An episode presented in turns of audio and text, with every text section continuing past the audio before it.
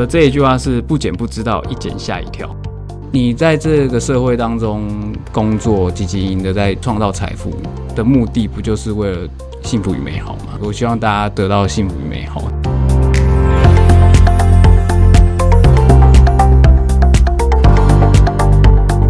欢迎来到一句话的力量，用健康改变这个世界。Welcome to the Power of Health Podcast。大家好，我是 Sandy，我是螃蟹们上一集啊，眼睛看了很美丽的美女之后，这一集又来到 超帅的。我一直不敢往他的脸以下看，讲的好奇怪。人家有穿衣服，他有就是因为今天有穿衣服，平常大家都跟他开玩笑说不要穿衣服，为什么？就可能青春的霸体吧。青春的霸体，等下请他自己公布他今年到底几岁。哎、我们认真讲，我们今天邀请到是一位医生呢、是是，但我们为是什么都不认真？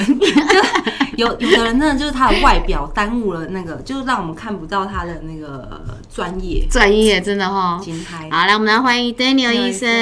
嗨，Hello 大家好，很荣幸终于来到这边来录音了。那大家都叫我 Daniel 了，那可是比较大家广为人知都是说是晴天的老公了。哦，好谦虚哦。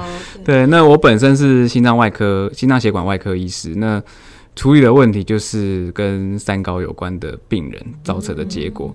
那我是觉得说，在这个过程中，我看到我老婆的转变啊，然后我本来是觉得怎么可能会做到这件事情，那在我觉得最后会让我去执行这个实验。的原因是我妈妈，我从医学医这些过程跟从医这些过程当做我的工作，是因为我希望照顾我的家人。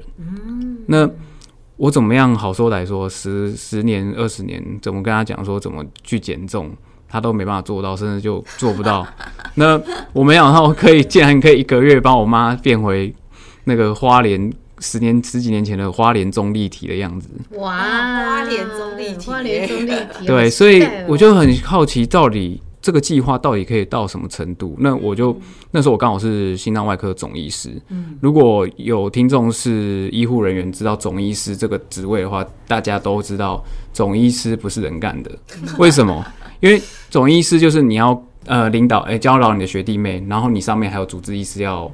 服侍，那你还有大科内大大小小的事情，那我们心脏外科医师还要去处理叶克膜急救的问题，所以基本上二十四小时都是在上紧发条的状态。好，那我讲个白话文好了，就是一个地狱的状态。对。在以医生这一条路上，以个以科别医生来讲，心脏外科跟神经外科就是前两大最硬的科别。话说这个，我刚刚我们在开录之前，我听到 Daniel 这这医生在讲电话，他我听到他问了电话另外一头一个问题，说现在还有心跳吗？我心想说，哇，这这很关心病人同时，我觉得他接的案子都是很棘手的，随时都是棘手的。是是嗯，他都是在心脏跳与不跳之间啊，对生死关头前，嗯，那就是在这个过程，我是在这个时候去做这个实验，我就心想说，如果这个计划连我这种二十小时按扣然后开开刀都开到六八个小六七个小时以上的，都能减下来了，谁做不到？真的，谢谢你帮我们做这个人体实验。这个好重要，因为你知道我们常会听说啊，我没有办法执行啊，我没有时间，我没有什么。但是各位听众，今天在我们线上的是一位时间希望不止二十四小时而已哦，他是真的几乎连睡觉时间都很少的医生，他都可以做得到，你也可以做得到。嗯，对，那我本身也喜欢运动啦，嗯，那我们的学长都说，你当完总医师就是会变胖，然后我没那已经是最极致对的，，然后我没想到我破纪录，我连我竟然是连当完总医师之后还变瘦，所以就是瘦还会更瘦。对，所以我的成绩是两周减五公斤，体脂率从十四趴降到九趴。九趴哎，男生哎、啊标准应该是多少？男生标准，男生的话，如果要有线条，大概十八趴就会有线条了。所以其实本来你已经十四趴，已经是非常有线条了。而且这十四趴是我十几年来都保持运动跟饮食控制的状态下，所以我觉得我本来想说这个计划没有应该打不应该没对我没效，因为我觉得那状态已经是极致了极致了。因为因为我不是选手，我也不是运动员，我只是喜欢运动，然后运动是我舒压的方式。嗯，那这样子这样子的状态，我还可以降到九趴，甚至到现在一年多了，还是八到九趴十是这样之间没有浮动太大，然后又可以维持训练，而且训练的效果又更好。对，哇，所以真的，我觉得这有点颠覆大家过去的想法，就是哎、我因为胖才要减肥，嗯，但其实并不是、哎。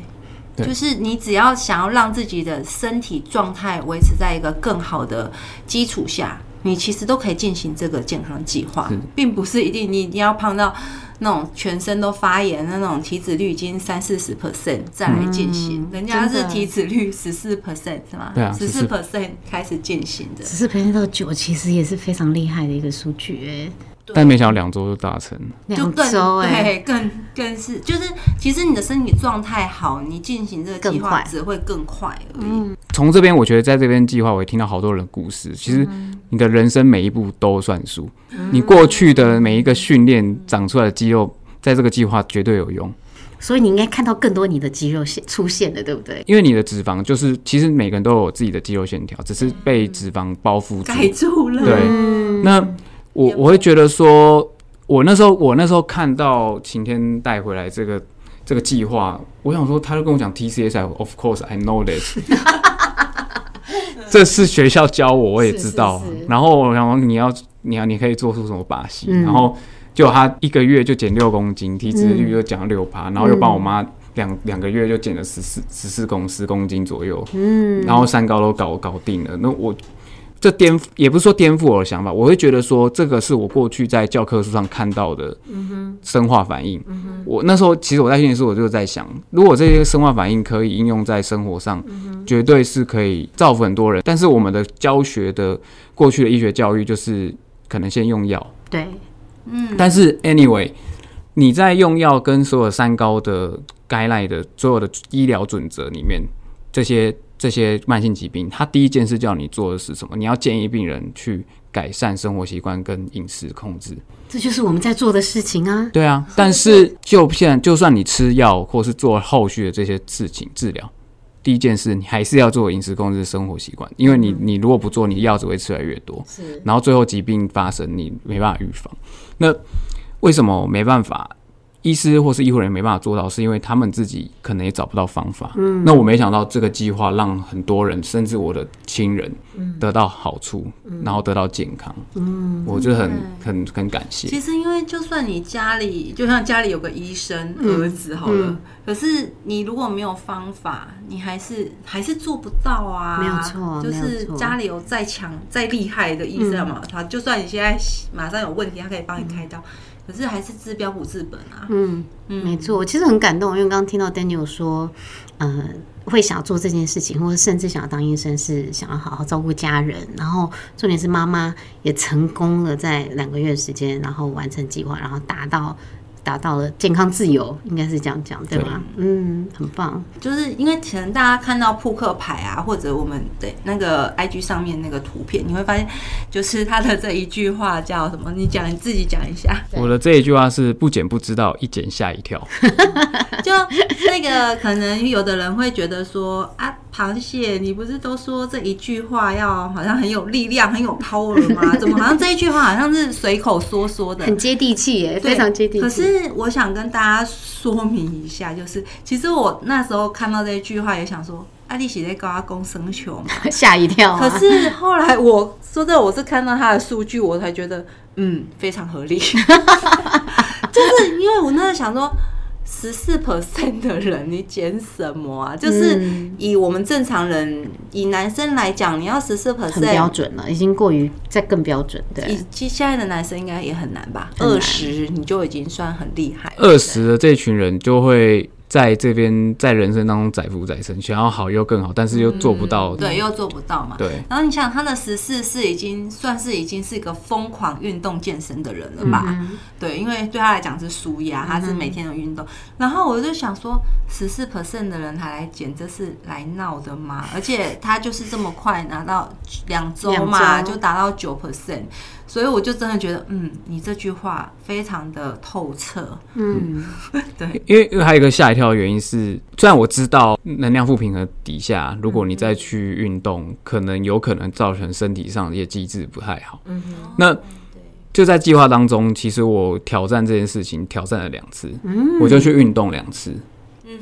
我就不想说，嗯，Are you sure？然后我就试了一第一次，我先去重训。那重训，说你在实行这对对我就想说重好，我去重训应该对我来说那边很耗能。嗯，结果我隔天体脂上升。哇 OK OK，我想说只是一只是一个意外意外，然后第二次然后选一个嗯不用一直动来动去打篮球，跟同朋友去打篮球。嗯，隔天还是体脂上升，OK，我先就就就好好执行，好好执对，行。可能听众可能大家对还不是很了解我们健康计划，其实我们是不运动的啦，因为我们有嗯 TCA cycle，刚刚 Daniel 医生有讲，它是很科学的一个 TCA cycle，然后它是不要去耗氧，所以刚刚 Daniel 会说，我就是要实习实习执那个实验实验它看看，就真的你的体脂就往上，对，嗯然后后来也有另外人会担心说我的力量会不会下降，或是肌力不够，是所以我就去医院，在执行计划之前，我就医院的 in body 去测，呃，前后测体重，呃，应该说肌肉量只掉五百克。哦，五百克是什么意思？就喝喝杯水就接回来了。OK，这可能只是数据。那那我想，我们就在讲运动表现好了。我执行计划之前的哑铃的杠铃卧推，所谓的那种大家看到常见那种，嗯。可以一百二十公斤以下。那我结束计划之后，我因为我还把是把整个 course 一个月做完，对，然后一个月之后我去做，还是一百二十公斤，而且还是轻松的。哇，所以证实就是肌力就是完全没有掉，就对，因为你在短时间把脂肪处理掉，嗯，基本上你身体的机能会变好，是，你你不会有会多余的多余的能量去处理别的问题，比如说发炎，嗯或是身体的内脏的问题需要去做去处理，所以你内脏你的脂肪代谢恢复到正常，你的肝脏功能的负担就变少，以至于你的身体机能自然就会好。哎、真的不愧是医生哎、就是专业人家讲的都其实是有理有据的，不是在欧北共，没有在跟你说啊，我感觉如何。嗯那刚刚 Danny 有这样讲，你听得出来，大家应该知道说他是一个热爱运动的人，每天上健身房。那他也也分享了，就是在在参加计划的时候，他实施了运动，结果呢，反而效果没有很好。那万一像遇到跟你一样热爱运动的人，他就是跟你说，我没有去骑脚踏车，我没有去健身房，我没有去游泳，我就是不开心，怎么办？我会跟他说，运动很好啊。我们运动你要有一个观念是，运动的目的是增加肌力跟心肺能力，是但对于减脂这件事情，它是没有效率的。因为增肌跟减脂是两件事情，是两个不同的方向。你要增加肌肉量，你一定吃的比较多；对，然后如果你要减脂，你一定吃的比较少。一个是能量正平衡，一个是能量负平衡。对，所以那也有人说啊，我就少吃多动啊，少吃多动更惨。什么都少吃。会饿，多动会累。你少吃多动，我们讲一个最好最好玩的例子，你去看那些晚上傍晚去走操场那群人，对，哦，他们哪一群人不是觉得少吃多运动？那些少吃多运动的朋友，做完这些运动之后回家，经过 Seven Eleven，经过张鸡排，他就买一片鸡排，甚至买个甜不辣。他刚才走了半圈的呢，就全部吃回来超过。真的还这超过这个是有 paper 显示的、哦，就是有些人在做运动之后会有代偿心理，他就会吃更多。嗯那对于少吃多运动，这个一点效益都没有。而且他吃进去都是可能反而是过多的油脂，对，然后也是不均衡的营养。我我要承认，我以前发生过这种事，我也觉得，哎、我去运动嘛，没有关系，那再再买个东西吃。但是殊不知，比你没运动的更惨更惨。对，不是只有你好吗？我想应该百分之八十的人类都是如此。是是是。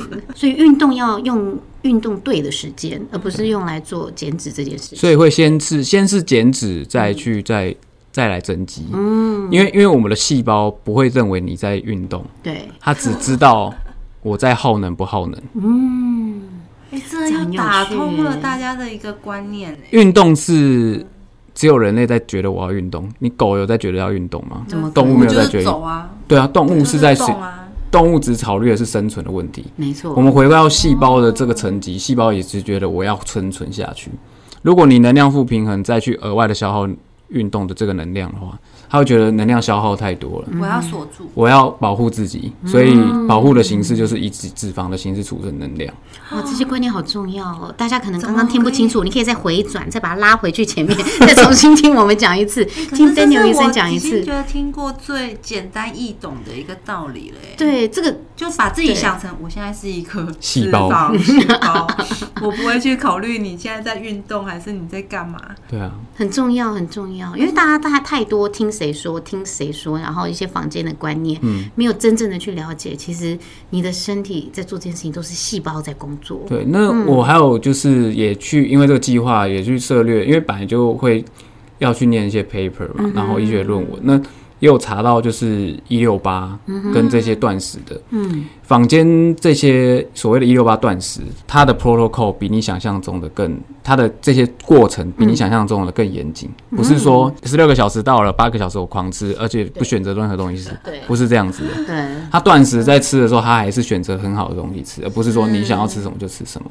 那不是去选鸡排，对，好吗不是，对，就是就是大家会给自己理由，然后搞半天什么都没做到。嗯，那另外就是在这个断食过程中，你不对的时候，你肠道的营养是没有建立好的。因为我们像我们在急重症的病人，他如果长期没有给从肠胃道给营养的话，他的黏膜会破损。嗯他基本上从三个三天之内就会开始，三天之后就开始有黏膜破损问题，造成这些感染啊，或是过敏的情况发生。三天而已吗？对如果是急重症的话，三天就很明显了。所以这个很可怕、欸。当你身体人是不舒服的时候，你的肠道又不健康的时候，你是很容易就走雷，就很更危险，因为你的身体机制没有办法保护你度过这些难关。嗯，所以很多时候我们会以误以为自己在做一些很健康的事，实际上根本在破坏健康啊！对，我觉得这是心理状态，就是觉得我要做一些作为，嗯，让身体就做一个苦行僧的形式，是才能达到所谓的效果。但事实上，应该是想着要怎么让自己恢复到一个正常的状态，才会持持之以恒嘛。对，所以大家这边大家都是说你。你减重减脂只是一阵子的事情，健康是一辈子的事。嗯哼，真的因为，这些话都不是欧北共哎，就是生也是说一样的话，对，医生也是说一样的话，而且我后来发现啊，会说出这些话的人是真正懂这些原理的人，嗯哼，就是不懂原理的人才会随便，譬如说有借口，啊，我就吃酵素啊，什么我有上厕所哎、嗯然后怎样，就是讲一些让你觉得嗯，就是好像是对，嗯，可是似是而非的感觉。对就没有真正觉得。所以这时候就要问他说：“你知道脂肪呃唯一的公式是什么吗啊，一定！哎、我跟你讲，我在还没执行计划之前，我根本连 TCA cycle 都没听过。我就想说这是什么东西？这是什么东西？我们是正常人，我们是正常我们又没有人，所以我们念医学隔壁坐的是不正常的医生。是啊，因为人家在念医学对院、啊，啦没错没错然后又不是像我们，但是我很开心，因为我觉得就是因为我们都在这个计划，然后学到好多。因为你不是医生，你不是医护背景的人，但是你反而可以获得跟他们一样多的知识，这是一种收获，额外的收获。对，其实我觉得这反而是一个嗯，可以去推广这些应该说健康概念跟好的一个生活方式的一个方法。嗯，对，就我我自己拿我自己来讲好了，因为我们家族都遗传糖尿病、高血压。我我爸爸爸爸那边高血压，我妈妈这边糖尿病。哇，我我其实早就已经觉得，嗯，有一天我糖尿病都叫正常，嗯如果没有，好像才叫不正常。因为像跟我同年纪，呃，以我三十八岁还算年轻，但是像以我的表哥跟我同年，他就已经需要吃高血呃糖尿病的药了。哇，对，然后所以这可能对以前的我来讲，这叫正常。嗯可是现在我就知道说，哦，原来不是这样的。我其实是有办法让自己瘦下来，然后我现在知道怎么样照顾自己，挑选食物。因为像以前我所有的高热量东西我也不碰啊，零食我也不吃哦，对，但我还是胖啊。嗯嗯，嗯。对，就算我不吃，螃蟹刚讲到说，他他很大方跟大家说他是三十八岁，对不对？我突然想到说，哎，既然今天 Daniel 在这，年纪跟你的新陈代谢是有关系的吗？当然有关系。有关系，呃，可是年大家都会因为这样子说年纪大大了，我就代谢变差，我就会这样子。其实不然，但但陈陈杰刚才讲的说，我们这些遗传问题，当然有些是基因问题，但是所谓遗传问题是遗传你的家环境庭家里的饮饮食习惯。饮食习对惯，嗯如果是我们都知道，人都会生老病死，嗯，我们的代谢会随着年龄变差。你知道你以前可以吃十碗饭可以代谢掉，你在老的时候你还要吃十碗饭吗？你没办法代谢那十碗饭的的能量了，对，所以你必须要知道怎么去控制。嗯，对我我我记得我记得那个严凯在讲过一句话：你连饭都没办法控制你要吃什么，你还可以做什么大事？嗯，我有听，我有听过他说的。但是呢，但是我们不用讲的这么的冠冕堂皇，或是这么的伟大。可是我觉得减脂跟减重，你只要讲一件事，你只要把理由够肤浅，你就越容易做得到。怎么说啊？对，怎么怎么说说肤浅？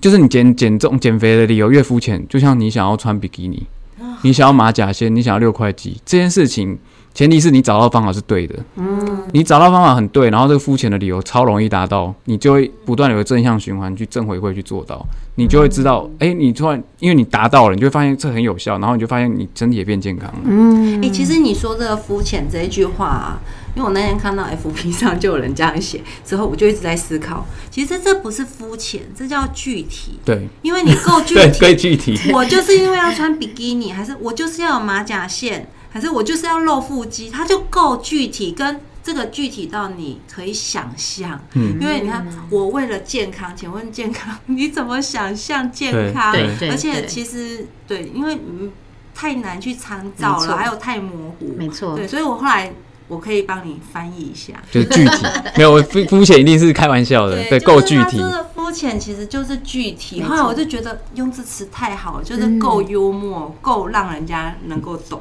嗯嗯，对，所以 Daniel 医生，因为他当然也是因为他的本业医生的关系，呃，我知道上次我听他的分享的活动课程里面有听到他刚去哪一个国家，对不对诺鲁？诺鲁，你可以跟大家分享，线上的朋友分享，就是这个是什么国家吗？这是什么国家，然后你看到了什么？因为我听到的时候，我好惊讶哦，就是嗯，天哪，原来有一个国家是这样子的故事在，嗯诺鲁是一个，诺鲁不是秘鲁哦，嗯，秘鲁是在中南美，是我也去过，就马丘比丘的地方。但是诺鲁是在赤道上的一个小岛，嗯在澳洲上面。哦，对，那它的他跑一圈，因为我在那边常常跑步，跑一圈十七 K 就跑完，大概对比台北市的一个区域的话十，七 K 真的很少、才一欸，个区而已吧，就是大安，就是啊，这不是南港区，我去查了，大概一个区，它的大小大概南港区差不多，但它人口只有一万二。哇，OK OK，那它的人口组成也有，还有一些是斐济人啊嗯，哼。那可能外地来工作的什么的。嗯。那那本地的诺鲁人几乎都是胖子，嗯，都是过胖，几乎六七成都是过重的，然后超过五成都有糖尿病。所以我去那边是要帮他们处理糖尿病造成的并发症，洗肾、肾脏肾脏衰竭要洗肾，然后去做血管、瘘管或导管。天哪，那他们是饮食，你看到他们吃怎么吃东西吗？我其实一年内去了两次，我第一次去的时候怎么可能？然后结果我知道为什么了，因为我跟他们去吃餐馆吃饭，他们他们的白饭就跟你家吃一一个菜的饭铺满一样，哇，这个他们正常哦吃饭的它的白饭的量嗯，白饭哦，因为我们要去诺鲁，对不对？我们去诺鲁要去那个去澳洲转机，OK，两个国家完全是一个很天差地远的地方。那我这一次去的时候，我去诺鲁回来，然后要准备回台湾，到刚好在布里斯本的河边去跑步。嗯然后跑步的过程，跑步啊，我想说怎么跑步越跑越多，因为刚好是周末，那个跑步的量多到以为是在半路跑。真的，然后路国家那表示国家大队他们都有，嗯他们都在跑步啊，就是嗯都是在在。习我说你们在干嘛？我说我们在练习。哦，那人多到像在路跑，有一个爸爸推着那个婴儿车车，还跑得比我快。哇，云霄飞车，那我要讲的这个重点是一个国家对自己人民对自己的健康意识多明确或多多有意识的话，这个国家才会强盛。对，为什么？因为他不需要消耗这么多的资源在照顾自医疗医疗这件事情。嗯诺鲁是我们的邦交国之一啦，然后我们过去一直在给他们提供医疗援助。我就有跟他们的护理人员讲说，因为他们也都是比较胖胖的，我说一旦你们知道怎么控制自己的身体跟饮食控制下来，照顾好自己之后，你们就会成为一个 role model，你的人民就会看到你怎么把自己变健康，他们就会知道怎么照顾自己，嗯你的国家才会更加进步。嗯，对，天哪！我突然觉得减肥是件很伟大的事很伟哎、大！我真的上次听 Daniel 讲，我天哪，原来我们的使命不是只有照顾我们自己，他可以照顾另外一个国家的人，然后呃，也因为这样子影响了一个前总统是吗？前总统他他也知道，他也想要，因为他很喜欢运动，对，然后他也知道想要知道这个，呃，他想要怎么知道把自己的体重控制下来。其实我前年就跟他讲，去年就跟他讲过，嗯然后他也知道大概怎么？因为我第二次看他有变瘦，有变瘦，他有，变瘦。然后因为我说，但是他最近就是说他骑脚踏车开始膝盖会痛，嗯哼，那我就跟他说，OK，他要来来台湾刚好参访的时候去看骨科门诊。我说，在这之前你可以做的事就是我刚才讲那三个原则：能量负平衡、营养丰富的营养、低升糖饮食。嗯哼，我跟他讲的这个卷子原理之后，我说 OK，他就要执行。嗯那那因为他我说你真的如果不控制好你的体重的话，因为他们普遍都是很很大只的。嗯因为为什么我们的身体有一个标准体重，就是因为我们的关节、我们的心脏、我们的器官有适合的体态。对，才能去供应我们身体的运作。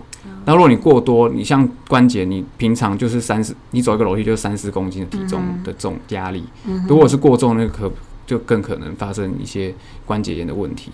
我说你那么喜欢骑脚踏车，但是你一旦开刀，你可能就没办法骑脚踏车了。哇，这句话应该重上他的命，他就觉得我一定要把他照顾好。对啊，对啊。哦然后，所以那我常常以这个例子来讲，我会说，你看你的身体有标准的身身体的状态，心脏有它的希望的输出量嘛。是我们用一个简单的公式来看心脏的功能，就是心输出量等于呃心脏打出一次血的输出的量，然后乘上心率，嗯哼，这就是心输出量。心输出量每分钟可以打出多少 liter 的，就是多少公升的血。嗯哼，但是每个心脏就是一个拳头大，嗯，所以你每一敲，你每压一下心脏出去的血都是固定的。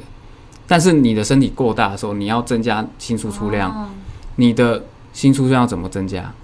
让心跳变快。啊，哇，所以就是你心跳变快，就有可能心律不整。嗯，就是你跑步都会很跌倒了，心脏也有可能踉跄是，心跳也会踉跄。因为我们的心跳，我们的心脏在要怎么样供应血管，就是在你打出这叫收缩的时候，心脏收缩的时候有收缩压的时期，嗯哼，那这是供应全身的血，供应全身的营养分、氧气。但是在舒张压的时候，是这个时候来供应心脏自己的养分。嗯。但是如果你一直在处于收缩，它没办法在这个时间好好的供应我们的心脏，嗯哼，它就会缺氧，然后导致后来的一些病变，那就可能心律不整。啊，哎、大家还醒着吗？我怕大家听着听着就睡着 哎，了。不要转台啊，赶快回来。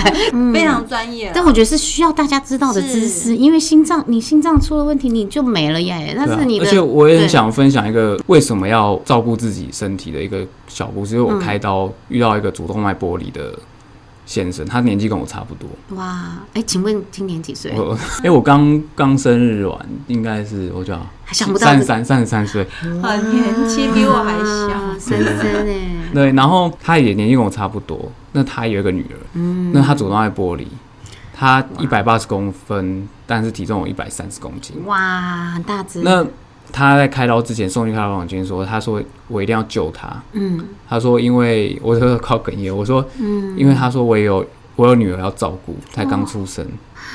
对，你就会觉得三岁确实是才刚出生，对，主要他，但是他就是没有控制高血压嘛，就大家都以为年轻就是本就钱就不会，但是其实我们的三高跟糖肥胖已经越往，甚至小孩都已经越来越年轻了。嗯，那哦，开刀过程这是急诊手术，对他因为肥胖的关系，当然这个手术后来他是我先讲，觉得他是好的啊、就是对，我我心也悬在这，我想说到底有没有？我先讲结果，他是好的。那但是因为他体重过重，嗯脂肪很厚，嗯就是他所谓的皮下脂肪。嗯，我们开刀这边要锯开胸骨，胸前有一个胸心中骨，间对，有一个胸口有一个胸骨。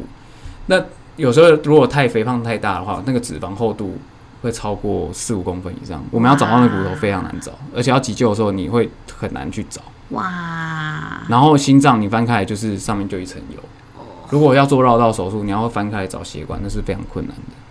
对 Oh my god！所以减 Oh 减重或者控制体脂，把体脂减下来的目的，不是只是身体健康，而是你在生病的时候，你可以增加被急救的几率。这真救的好活的几率重要，听众们，不管是你或是你身边的朋友，真的要把自己照顾好，因为就是其实这个油，刚刚一讲，我整个画面都出现了，你知道吗？盖在心脏上，快哭了。不过很开心，这位这位先这是爸爸，他有成功了。对对对，对，不过希望他也找到适合的方式，把他的身体减轻负担，因为毕竟他已经动了手术做这个。其实我越来越能明白为什么很多医生们愿意加入这样的计划跟嗯行列，因为确实，如果要再用传统的方式，然后嗯卫教谁没有卫教？现在连从小的课本健康教育上都会写嗯什么饮食金字塔啦，嗯连学校都会执行什么，我不知道。我上次听我餐盘对什么餐盘的一些计划啊，嗯可是你再怎么宣传什么，可是根本的原因还是没解，就是身上的脂肪还是这么多。嗯，啊，就像家里打扫好了，嗯你都没有先把它扫干净，说哦，我们要维持干净哦。你维持什么？就是家里已经乱七八糟了，你只能维持乱七八糟啊。没。错，对，然后只会越来越乱。对，所以我觉得好重要哦。这一集真的非常的经典，我觉得含金量非常高，就是知识型，知识型。我们变蜕变成知识不然我性知性们本来 podcast 的，我们本来一直都是啊 文青啊，对，因为我们一直在传递健康的概念。对，一直都是，只是这一集真的非常专业。哎业。，Daniel，你是第一次录 podcast 吗？第一次啊，哦，所以也是第一次。而且我刚刚听到他说他说什么？他说我终于对，我也其实很开心，我终于来了。我必须要跟大家讲，我们一开始要开播的时候，我们很开心。那时候 Daniel 就说我要加入，我要加入。我们我跟螃蟹，我们心里都好开心。到底什么时候可以录到 Daniel？对，终于敲到了，真的真的很有趣的体验。很棒哦！听到自己声音会更更更开心。而且我，而且我觉得就是哦，何德何能啊！就想我想我一个在科技业工作的人，不要这样，我也只是一个音乐 音乐老就是师。怎么会遇到一个医生，然后是医生还说愿意他分享终于得上到我的真节目了，的真的好荣幸！我今天出门跟威廉说，哇，录 podcast 情调，然后他说。真的，他也觉得哇，要我来吗？我说不用不用，哎，怎么这样啊？我说不用不用。我们不用下次我要下次揪他打篮球，对，他就讲到说，哎、那你录完之后有没有办法可以打篮球？我说这个你可能要自己问他，他很想找你打篮球，非常啊，想。真的非常开心，就是大家都喜欢来到我们的节目，然后也我觉得更棒的是可以把这些东西我们也分享给更多的人。对。好不好？Daniel 最后有没有想要跟我们分享一些开心的事情？你现在体脂率达到九趴，哎，这个是嗯，我觉得减下来，当然身体的状况比我想象好很多，然后也没有说太差，只是就是身体会觉得有一点不舒服的感觉，但是说不上来以以前的感觉的时候。嗯。但是现在就是你在训练跟跟你想要，因为我年底要跑台北马拉松，哇，然后刚好我的教练是那个张翔顾问，啊，OK，对。这还这有教练哦。就张翔，刚好张翔也是减脂教没有我的意。思是说，对对对马拉松。很专业，他们跟着跑，对哎我也是要上传数据给他看。跟 教练都跟着跑，哎，厉害。对对，嗯。然后我其实最开心的是，我身边的人真的得到这切切真正切切的健康。嗯，就是妈妈，对对，然后嗯。因为因为我最担心的是我的亲人最后变成我手术台上的病人。哇，这应该是真的，每一个身为医生都不想最害怕的事情。，我觉得就是身边的人一个一个变健康，嗯然后然后得到自己想要的生活，嗯然后我的太太也也找到她自己的目标。对，我觉得这个重要。很棒啊，对啊因为找到重心。你在这个社会当中工作，积极营的在创创造财富的目的，不就是为了幸福与美好吗？嗯，对，是，我希望大家得到幸福与美好，这样。子天啊，突然觉得很有大爱，有没有？太谢谢谢谢。切换到大爱。真的大爱，我们真的什么路线都可以走哎、啊，太棒了！谢谢 Daniel 今天帮我们做了非常好的结不会不会谢谢好，谢尾，谢灯耀，好，拜拜。喽，拜拜